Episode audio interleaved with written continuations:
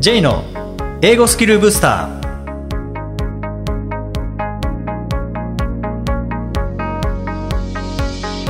こんにちは。J こと早川浩二です。こんにちはアシスタントのあきです。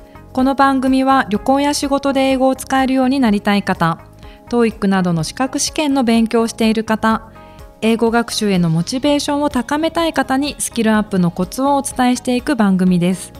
J さん今回もよろしくお願いします。よろしくお願いします。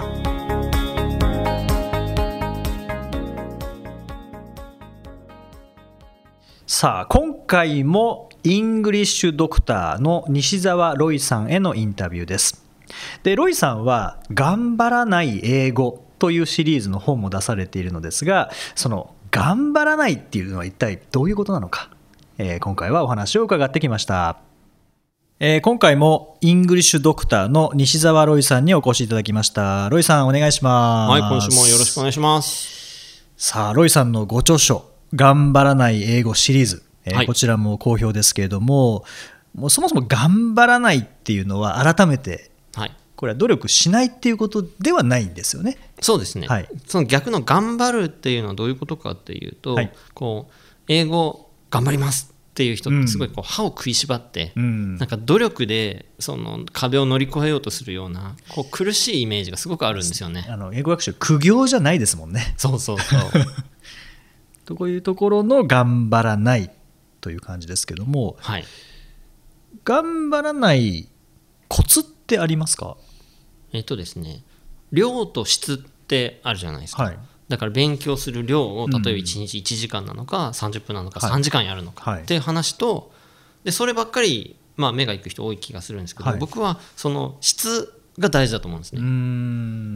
でその質について語ったのが、まあ、その「頑張るの英語」シリーズのつもりなんですけど、まあ、もちろん量も質も両方大事なんですけど、はい、仮にその1日3時間やったとしても、はい、理解度が10%しかなかったらそしたらもうちょっと高い質で30分やった方がもっと身につく計算になるじゃないですか。そうですね。はい。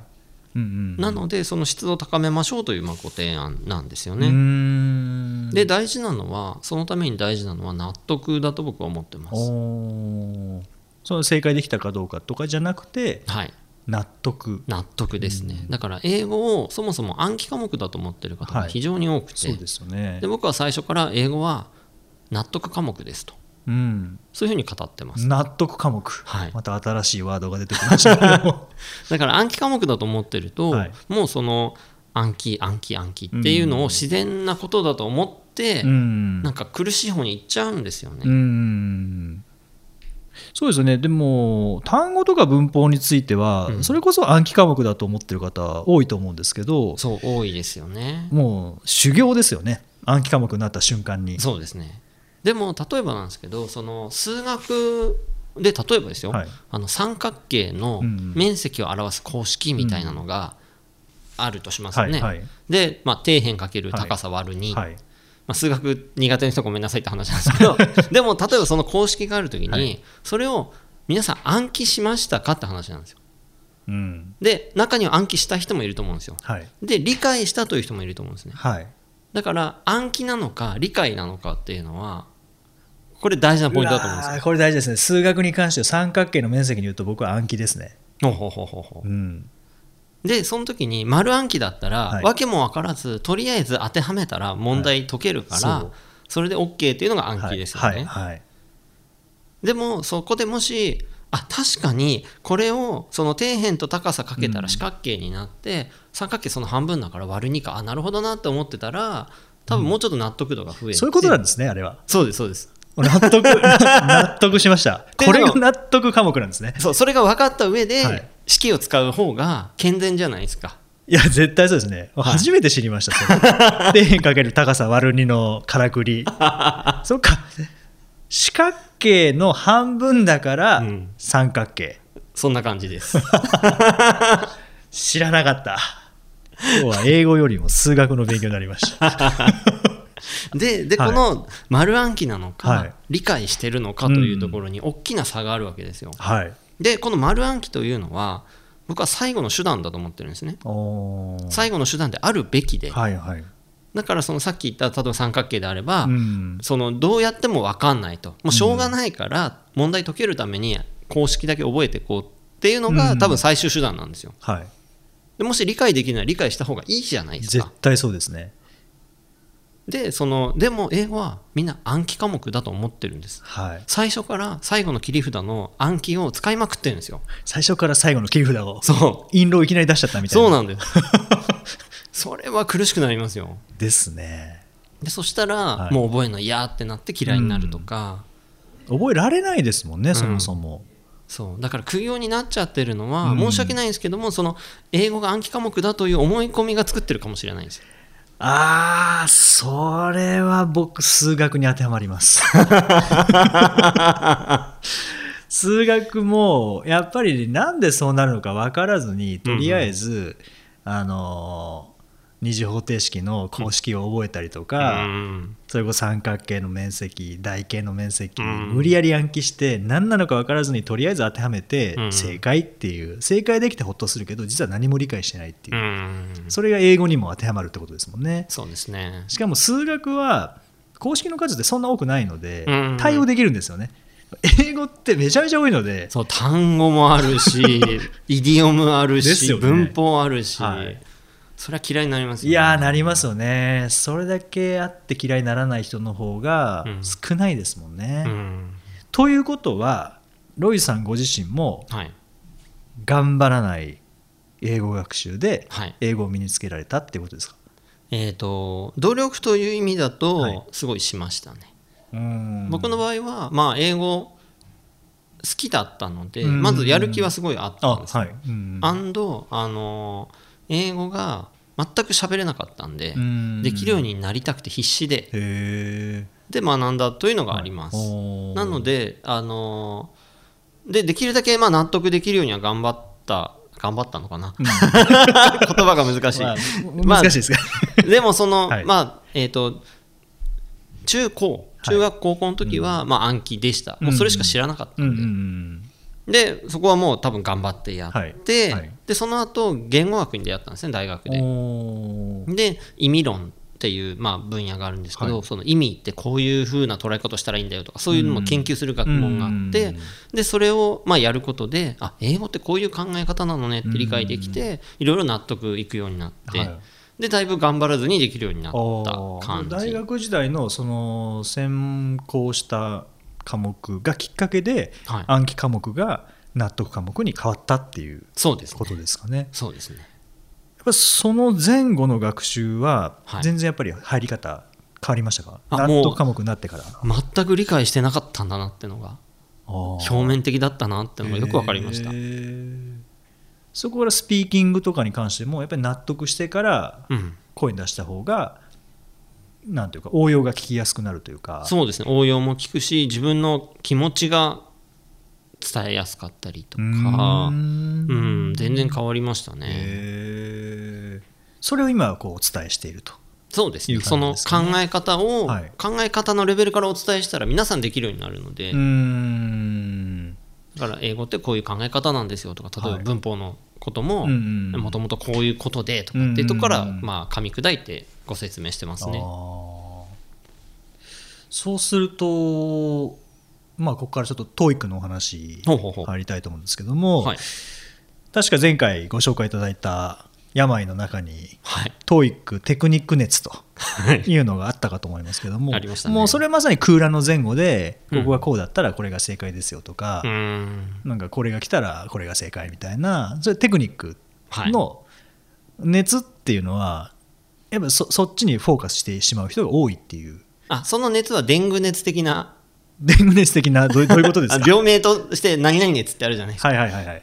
そういう意味で熱ってついてるんですけど。ああーはい。はい。テクニックよりになってしまう。まあそうですね、まあ、とにかく、まあ、 TOEICでそうあの本質的なことじゃなくて表面的なテクニックばっかりになってしまうというのが、 TOEICテクニック熱なんですけど、うん。僕は基本的に試験対策不要だと思ってます、おーはい。であの実力があったらスコアは取れるはずなんですよ。う、ん。でスコアが取れても実力があるとは限らない。なるほど。という関係性があると思うので。はいはい。だからその TOEICテクニック熱の人たちは、下手するとそのテそのテクニックを学ぶことでスコアは上がっても実力が上がってない可能性が結構あったりするので、それって本当もったいないと思うんですよ、そうですね。同じ時間かけるのであればテクニックではなくて、まあ、本来の英語力をつけてほしいという感じですかね。でそこでロイさんの TOEIC教材も出されてますけど、あはい、本ですね、えー、そうですね、えーと、イングリッシュドクターの TOEIC L&R テスト最強の根本対策パート 1&2 っていうのと、はい、あとパート5ですね、はい、だからリスニングのまあ短いやつと、文法のパート5ですね,、ですね。でこれはもちろんテクニックではなくて、はい、こう正々堂々と言ったらちょっとどうかどうか分かんないですけど大丈夫ですよ。大丈夫ですか、まあ、正々堂々と英語力を上げていく、うん、それ使っていく学習法、はい、そうです。あの TOEICの問題をダシにした、はい、あの実力をつける本です。お TOEICのあの英語を使えたら、うん、結構いけますもんね。仕事もできますし、うんうん、普通に書けますもんね書いたりそうです、ね、喋ったりもできますもんね。うんですし、まあ、僕がその本の中でやってるのは、パート 1&2 だとまあリスニングですので、その問題を皆さん解こうとしちゃうんですよ。うん、テストですからね。はい、でだからテストとしてやるんじゃなくて、はい、トレーニング用の題材としてディクテーションしてもらうんです、はいはいはい、書き取ってもらうんですね。で書き取ってもらうことであ俺全然聞き取れてないじゃんと。そこでまた英語の音と向き合うっていうことですね。そうです。向き合っていただきます。はいでそういう聞き方をしないとなかなか上がらないので、大体ですけども、まあ、パート1ってあの写真があってで ABCD4 つ流れるじゃないですか、でその4つの中で一番正しく描写してるものを選べって言って、いきなり写真見るの僕なしだと思うんですよ。だって写真見た瞬間にいろいろ想像できちゃうじゃないですか、はい、で例えばじゃあ誰かが走ってるとします、その写真の中で、はい、で A って流れてきて、うん、道具と聞こえてきたら、うん、あないなって、はいはいはい、その単語1個聞こえただけで違うって削れちゃうじゃないですか。そう、ね,、いった消去法で解くのって、もったいないと思うんですよ。なるほど。じゃなくてパーフェクトにあなた聞き取ってますか、はいはい、それが大事だと思うのでそのパーフェクトに聞き取れる英語力リスニング力をつけてもらうのがその本のまあ目的ですね。ということはパート1であれば写真を見て ABCD で A が正解だったら BCD 聞かなくていいよ的なことじゃなくてじゃなくて。写真は写真はまず見せない見せないで A 聞けた B 聞けた C 聞けた D 聞けたっていう感じで理解できたそうです、ね、全部書き取ってもらって、はい、で答え合わせしてもらって、はい、でなんか普通の問題集だと、うん、あの最後の解説のところに、これはこれこれこうだから正解とかって書いてあるじゃないですか、うんはい、あの説明僕全く意味ないと思っててそんな見りゃ分かるじゃんって話なんですよ。確かに。だからだからそれって最後に写真これでしたってなったら、うん、あそっか正解 C だったかってみんな分かるんですよ、うん、勝手に。日本語訳あれば十分ですもんね。そうそうそうそうそう。確かに。走っているから A が正解。当たり前ですよね。そうでな C, C の中犬はいないとか書いてあってもそんなんでバカにしてんのかって話になるじゃないですか確かに、はい、だからそれってなんかこうもったいないんですよね。すごいなんかスキルを過小評価してるというか。うん。本当だったら皆さんその英語の、まあ、 TOEICレベルの音声とかだったらパーフェクトに聞き取れる可能性を持ってるわけですよ。それを伸ばすんじゃなくて答えるなんか正解を選ぶために消去法で聞くとか。そうですね。うん。はいもったいないですよ。なるほど。じゃあパート2も同じで、はい、パート2って質問が流れてきて ABC の応答ですけど、うん、それもディクテーションですか、ディクテーションです。で、はい、大事なのは、はい、あの最初の質問を流しちゃうと、想像しちゃうので答えから流します。答えから流す。ABC の答えから流すんですよ。そうするともう全然なんていうんですかね想像つかないことがいきなり流れてくるわけですですよね。いきなり答えですもんね、そうです。それが大事なんですだから前後関係から皆さん推測しようと思って聞いてるんで、はい、そうじゃなくてなるほど。パーフェクトに聞き取ってくださいねと。英語力以外の力を全部ブロックしてしまう。そうです。いいですね、うん、そうしないと英語力伸びないですから、まあそうですよね、うん、消去法で解けたら選択肢が違ったら解けないかもしれないですもんね、うん、うん、えー、面白い。えちなみにパート5の文法とかはどうなんですか？パート5の方はえっ、ー、とあれってまあ穴埋めですけど、はい、穴埋めてくださいっていう問題ではなくてではないんですね。穴、穴、梅じゃないんですね。はい。あの、まあ、本の中でやってるのは、はい、まあ、その文を使って、はい、その文をきちんと読めますかと。リーディングしてもらってます。その文の構造をつかんできちんとその読めますかと。意味が取れますかと。っていうのをトレーニングしてもらってます。前が「ザ」だから空欄は名詞ですとかじゃなくて。じゃなくて文全体を構造を取れます。か主語からちゃんとピリオドまで。そうですそうです。おじゃあもう読めるようにしていくっていう感じですかね、ね、はい、だからそのパート5の問題ってその変なカモフラージュとかあるじゃないですか。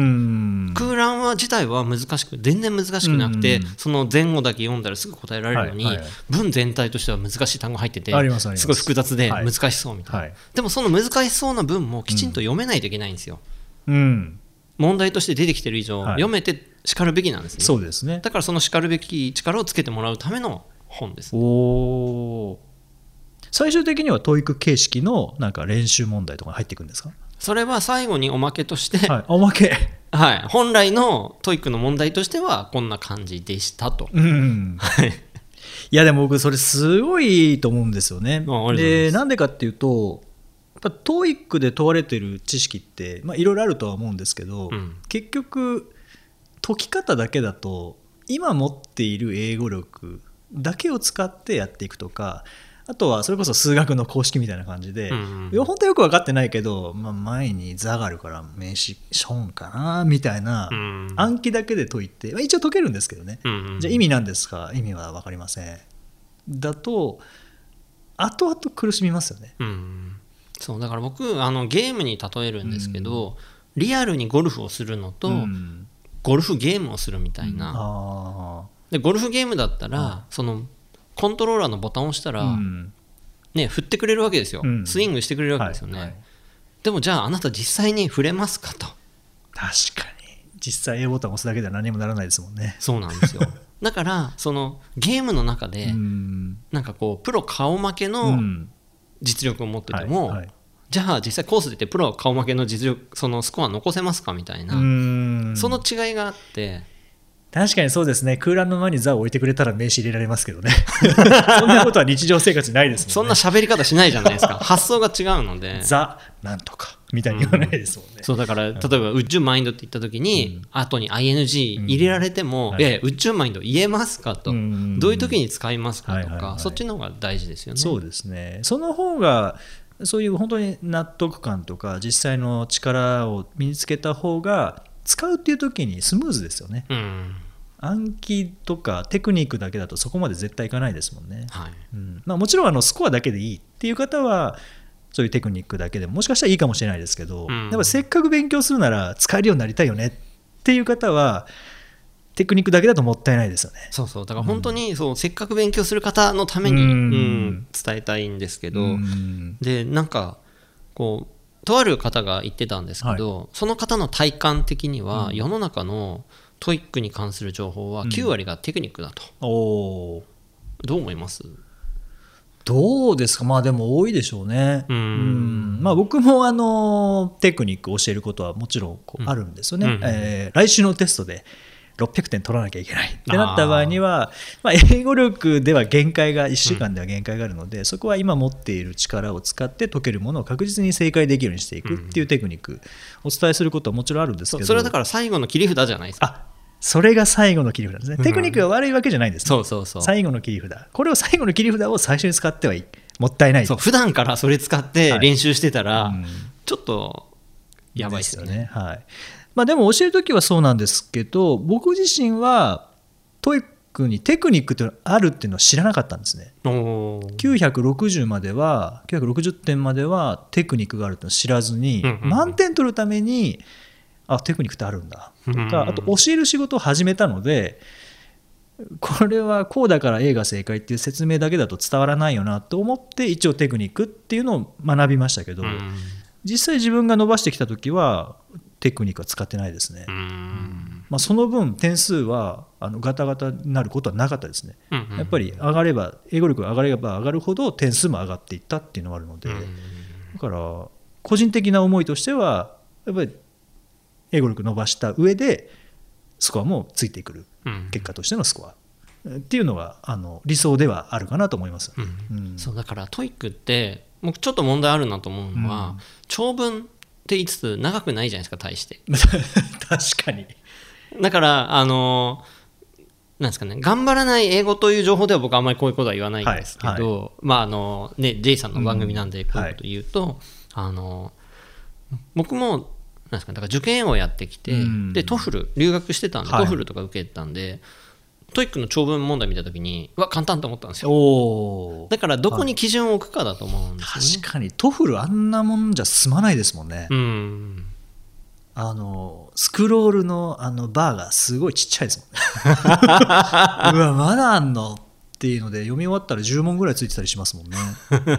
僕の時は紙ベースだったんでスクロールとかなかったんですけど。それでもトフル長いですもんね紙ベースでも、うん、にそうだからそういうのを体験してるので、それを長文問題だと思ってやってきたので、はい、 TOEICは別に長文とは思わないんですよね。うん、ビジネスに長文は必要ないですもんね、うん、だからまああれが長文っていう名前ついてますけど、うん、実際は、まあ、短文ではないですけど長文ではないですよね、うん、中文ぐらいですかね。そうそう。だからあれを長文だと思っちゃうとよくないなと思うのと、もう一個は TOEIC満点って、うん、あれを満点だと思っちゃうのって僕よくないと思うんですよ。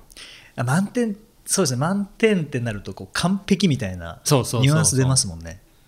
であの、まあ、これはとある英語の研究者の方がやってる、そのレベル分けで、うん、レベル1がもちろんあの全くの初心者で、うん、レベル20が、うん、えーとハーバードのロースクール法科大学院でネイティブとあの一歩一歩も引かずにこう議論できるレベルっていうふうに設定した時に、じゃあ TOEIC満点レベルどんくらいでしょうと。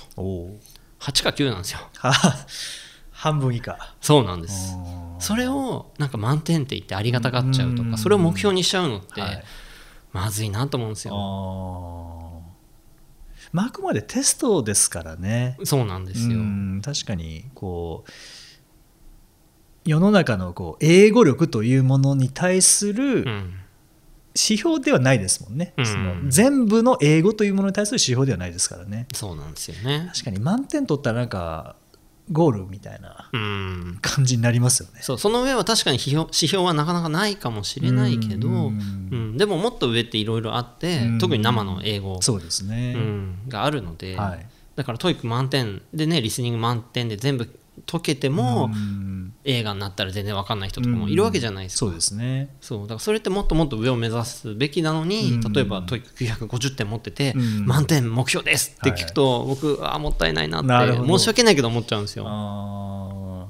そうですね、まあ、確かにもちろん社会人の方では会社から求められて600点取らなきゃいけないとか800点取らなきゃいけないっていう方もいる一方で、まあ、そういった方はまあもちろん学習しなきゃいけないですけど、まあ、そういうのをクリアしてしまってもう950まで来た、うん、まあ、選択肢2つですよね。それこそ満点目指すっていうのも1つ、まあ、もちろんありだと思うんですけど、うん、でも英語を使っていきたいとか実際に英語で情報処理していきたいっていう場合は、 TOEIC離れた方が伸びやすくなりますよね、そう。だから TOEICは、特に TOEICの勉強しないで1年後とかに受ければいいんですよ、指標として。なんか定期検診みたいな感じで、はいはいはいであちょっと伸びたねとか変わんなかったねとか。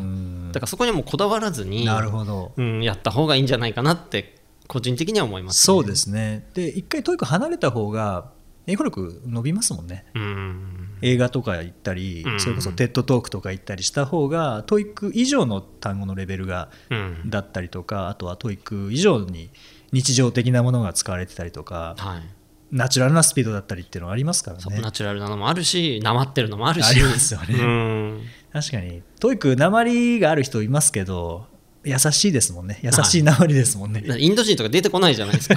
今のところはそうですね。はい、はい、確かにそうですね。はい。ということであの TOEIC、まあ、900点超えて勉強はしてるんだけどなんかこう力が入りにくくなってくる方とかいらっしゃると思うんですよね。うんうん、なんかこれでいいのかなとか。確かに満点取りたいけどなんかやっててテスト勉強にしかなってないなっていう方は一度TOEIC横に置いていただいて、うん、リアルな方に行ってまた時間置いてから受けてみる、うん、準備せずに受けてみるとまた意外とバンと点数上がるかもしれないですもんね。そうですね。で本当に実力さえあれば点数は取れるので。ですよね、はい、実際引っ掛けとかないですもんね TOEIC。読めてないから選んじゃう選択肢とかありますけど聞けてないから選んじゃう選択肢はあると思うんですけど引っ掛けってないような気がするんですよね。できる人にとっては引っかかんないですもんね、うん、ので、うん、理解度によって選びたくなる選択肢。まあこれを引っ掛けと呼んでるだけであって、うん、本当は別に引っ掛けようとしてるわけじゃないですもんね。まあ確かに、はい、と思うんですよね。はい、はいいやこれ貴重なお話ですね、なかなか TOEICをそういう見方している方っていうのはそんなに多くないと思うので、そうなんですか、はい、と思いますけどね。はい、J さんが言うならそうなんでしょうね。はい、あの新しい TOEIC の見方教えていただきました。はい。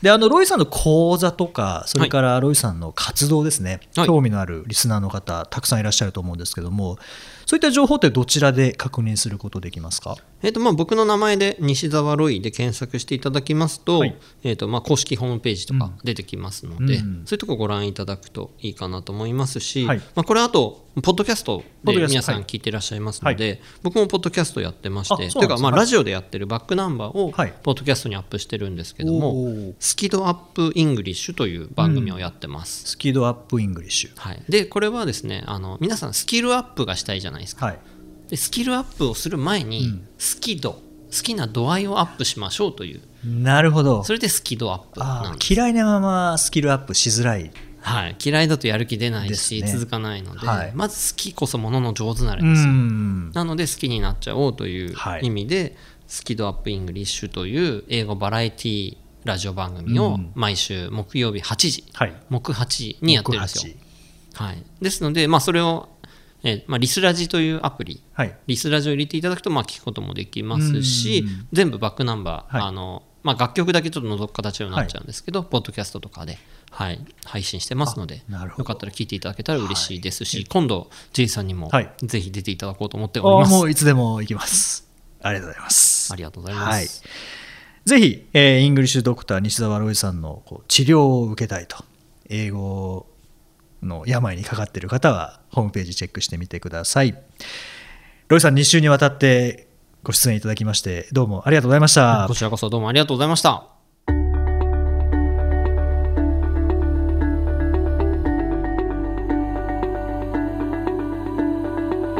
Useful expressions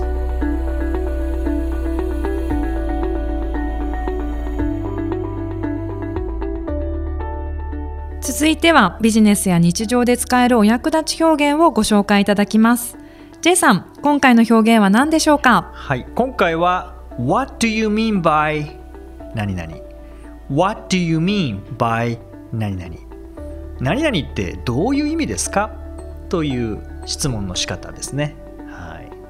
これね意味分かんなかった時に、はい、どどういうことですか？っていう。聞こえたけどそれってどういうことですか？そうですね、うん、なんかよくでも聞くのは「What do you mean?」とかいうのも聞きますけど「はい、by 何々」っていうふうに付け足すことによって、うん、それってどんな意味なのってそうですねちょっとこうスペシフィックにっていうか、はい、特定して言うことができますよね。ですよね。例えばなんだろういやなんかこれこの本なんかまあまあまあ面白いかなって言った時になんか伝わらないじゃないですか。はいはい、What do you mean by that?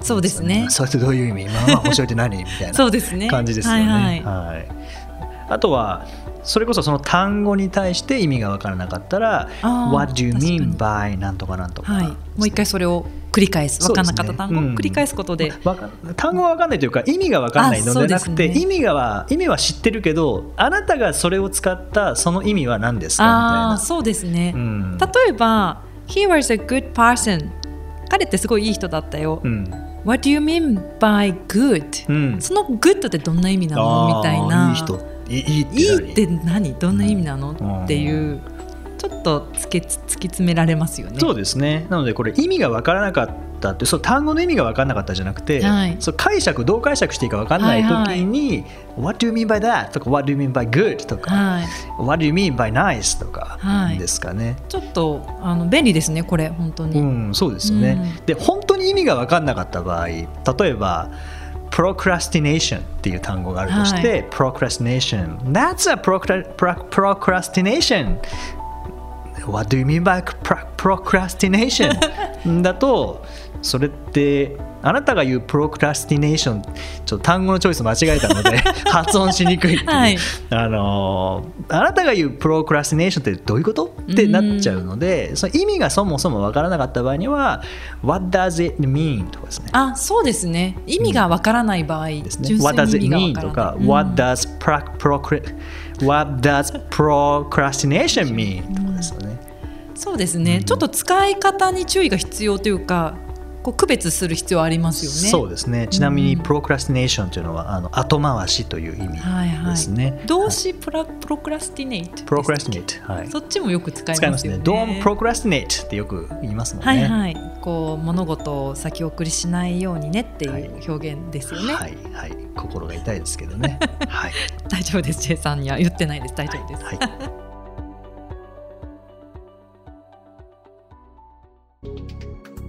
第12回をお送りしました。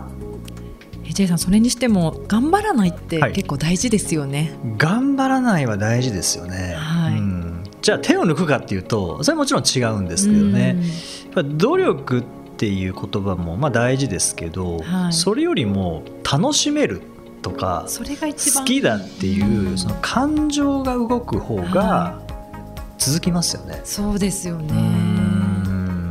あのこれも私事ですすみません、はい、最近ジョギング始めたんですけどあはい、あえて余力を残しておくって大事だなと思って。余力、はい、頑張りすぎちゃうと次の日それを超えられなかったらなんか結構挫折感に打ちひしがれるというか、なのであえて明日の楽しみ残しておくためにもうちょっと1キロ2キロもうちょっといけそうだけどあえてこの辺でやめとくみたいなのも大事かなって最近思うんですよね。腹八分目ってことですか、ね、そうですね。なんか英語学習とかもなんか面白くなってきてまた明日じゃあ続けられるために余力残しておくっていうのもいいんじゃないかなって。大事ですね、うん、確かになんかもう苦しくなってやめるよりは、はい、いい印象で終わらせとく、うん、そうですね。大事かなそうですね。そういう意味では get things done ってちょっと前にやりましたけども、はい、get things done しない状態にあえて残しておくっていうそれ意外と継続のあの一つのポイントらしいですね。中途半端なまま残しておくとまたやりたくなるっていう心理状態になるらしいので。そうですね。なんか教材でも例えば20ページやるで、まあ、20ページで完了するところ18ページぐらいで1回止めていくと、はいはい、次の日起きてからやりたくなるっていうのはあるみたいですね、うん、そうですね、はい、どっから始めていいかも多分明確なので、うん、どっからやろうって迷うことなくそうですね。できるかな。なので最近無理しすぎてるかもしれないなという方はあえて余力を残しておく。そうですね。という意味の頑張らないっていう戦略はいいかもしれないですね。ありですね。はい。さてこの番組ではリクエストやご感想をお待ちしていますメッセージは J さんのウェブサイト J's ブースターステーションにお問い合わせフォームがありますのでお気軽にお送りくださいまた毎日配信の単語メールボキャブラリーブースターの購読もおすすめです J さん今週もありがとうございましたありがとうございました Alright, thank you for joining us. Have a nice week.